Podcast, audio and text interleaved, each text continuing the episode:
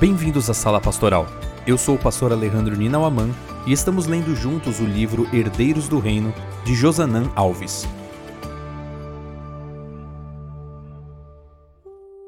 Capítulo 2 Um Deus Soberano O mundo não está sem um governante. Ellen G. White Confie em Deus em meio à escuridão até voltar à luz. A. W. Tozer Alguns estudiosos têm dedicado anos de pesquisa tentando provar que a maioria dos eventos narrados no livro de Daniel não é verdadeira. Pretendem provar que nunca existiu um Daniel e que os acontecimentos inquestionáveis como a conquista de Judá por Nabucodonosor não passam de eventos comuns sem nenhuma intervenção divina. Se você perguntasse a um historiador cético a opinião dele acerca do livro de Daniel e da conquista de Jerusalém por Babilônia, a resposta que ouviria seria mais ou menos esta. Em 605 a.C., um evento muito comum para a época aconteceu. Foi algo que conhecemos como a Lei do Mais Forte. O poderoso e ascendente reino da Babilônia, com um incrível poder militar, invadiu e conquistou a pequena e decadente nação de Judá. O historiador continuaria. O rei de Judá irritou Nabucodonosor ao se insurgir contra o Império Babilônico. Assim, Nabucodonosor, que possuía um poder militar tremendo, sitiou e tomou a cidade de Jerusalém, tornando o rei de Judá um vassalo. Em seguida, Nabucodonosor começou a primeira deportação de exilados para a Babilônia, e algum tempo depois, destruiu o templo e a cidade de Jerusalém. Na verdade, diria esse historiador, sobrenatural seria se Judá tivesse derrotado Babilônia. Mas o que ocorreu foi uma conquista comum para a época. E qualquer explicação contrária a isso seria acreditar em um mito de uma tribo que nem poderia mais ser chamada de nação.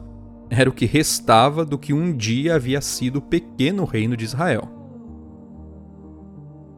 Para os céticos, o Templo de Jerusalém não passava de um simples edifício. Judá não passava de uma simples tribo, e os utensílios roubados do templo não passavam de simples criações humanas. E os eventos narrados no capítulo 1 de Daniel, em que Nabucodonosor levou praticamente sem resistência os utensílios sagrados para a Babilônia, juntamente com vários judeus na condição de exilados, seriam mais uma prova dessa teoria.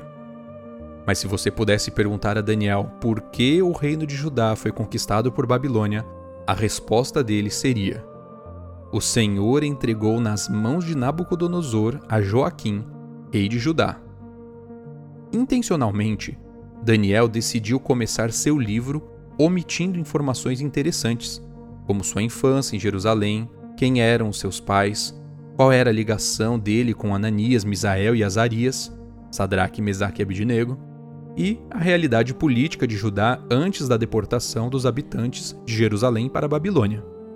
Daniel foi direto ao que ele considerava essencial para a compreensão de seu livro. Deus é soberano e o desenrolar da história está completamente sob a direção divina. Se você não entender esse ponto, não vai compreender o livro de Daniel. Na verdade, em todo o tempo, essas são as duas maneiras de ver a história da humanidade e a nossa história individual. Podemos crer que o acaso está dirigindo nossa vida, ou podemos crer que há um Deus soberano, poderoso e interessado em nossa existência. Daniel escolheu a segunda opção, e ele deixou isso bem claro no início de seu livro. Ele decidiu não olhar para si mesmo como uma vítima do acaso. Três vezes, mesmo em meio ao caos do exílio, conseguiu enxergar a ação soberana de um Deus poderoso. A primeira ocasião está relatada no verso que vimos anteriormente. Daniel está afirmando que havia um soberano maior do que Nabucodonosor e que esse soberano estava entregando a nação nas mãos de Babilônia. É interessante notar que o apóstolo João inicia o livro do Apocalipse com a mesma ideia. Na visão humana, João estava preso na ilha de Pátimos porque um imperador chamado Domiciano odiava os cristãos. E como João era um dos líderes do cristianismo, foi enviado para o cárcere.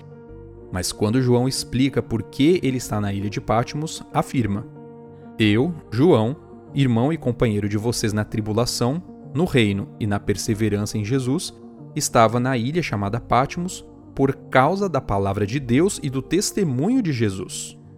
Em outras palavras, eu estou aqui não por causa do ódio do imperador, não por causa da perseguição, mas por causa da palavra de Deus e do testemunho de Jesus. É Deus e não o imperador quem dirige a minha vida. Daniel demonstra essa mesma confiança na soberania divina ao afirmar: Deus concedeu a Daniel misericórdia e compreensão da parte do chefe dos eunucos. Ele acrescenta: Ora, a estes quatro jovens Deus deu o conhecimento e a inteligência em toda cultura e sabedoria.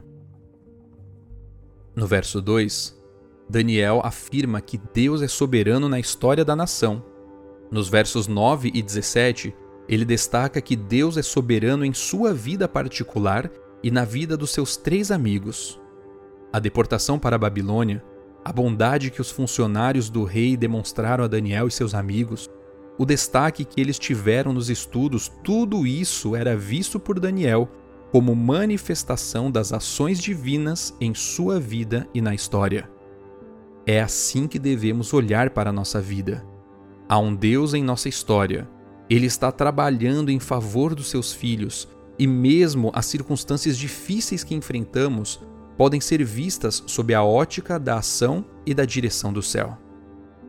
Infelizmente, muitas vezes pensamos que quando tudo dá errado é porque Deus não nos ouve, não existe ou não se preocupa conosco.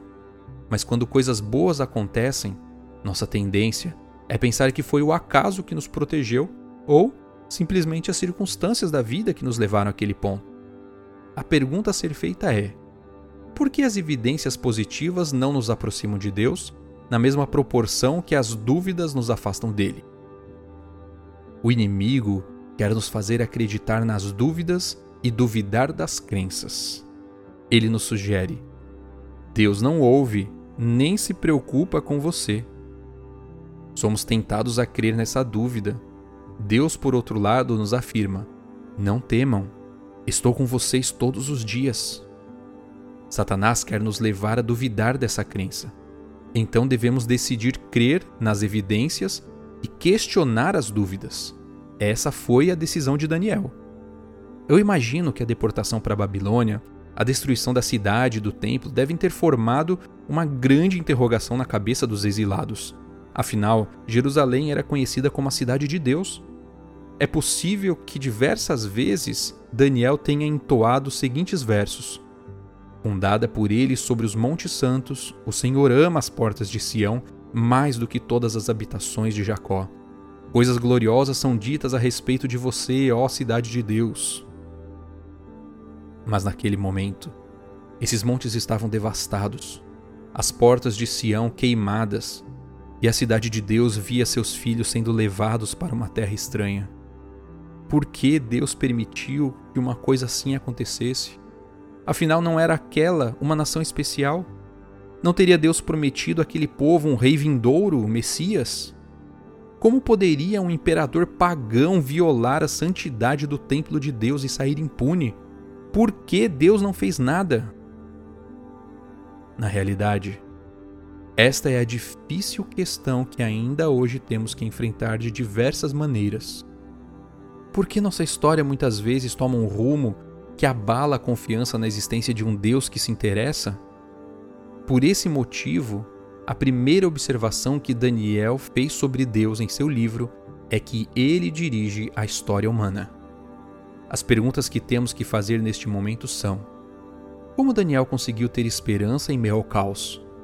Como ele conseguiu ser fiel a Deus naquelas circunstâncias? Eu acredito que a resposta é a seguinte: Daniel tinha completa segurança na soberania divina. Em meio ao caos, Deus continuava soberano e por isso o profeta continuava fiel. Precisamos entender que a infidelidade humana resulta da perda da percepção da soberania divina.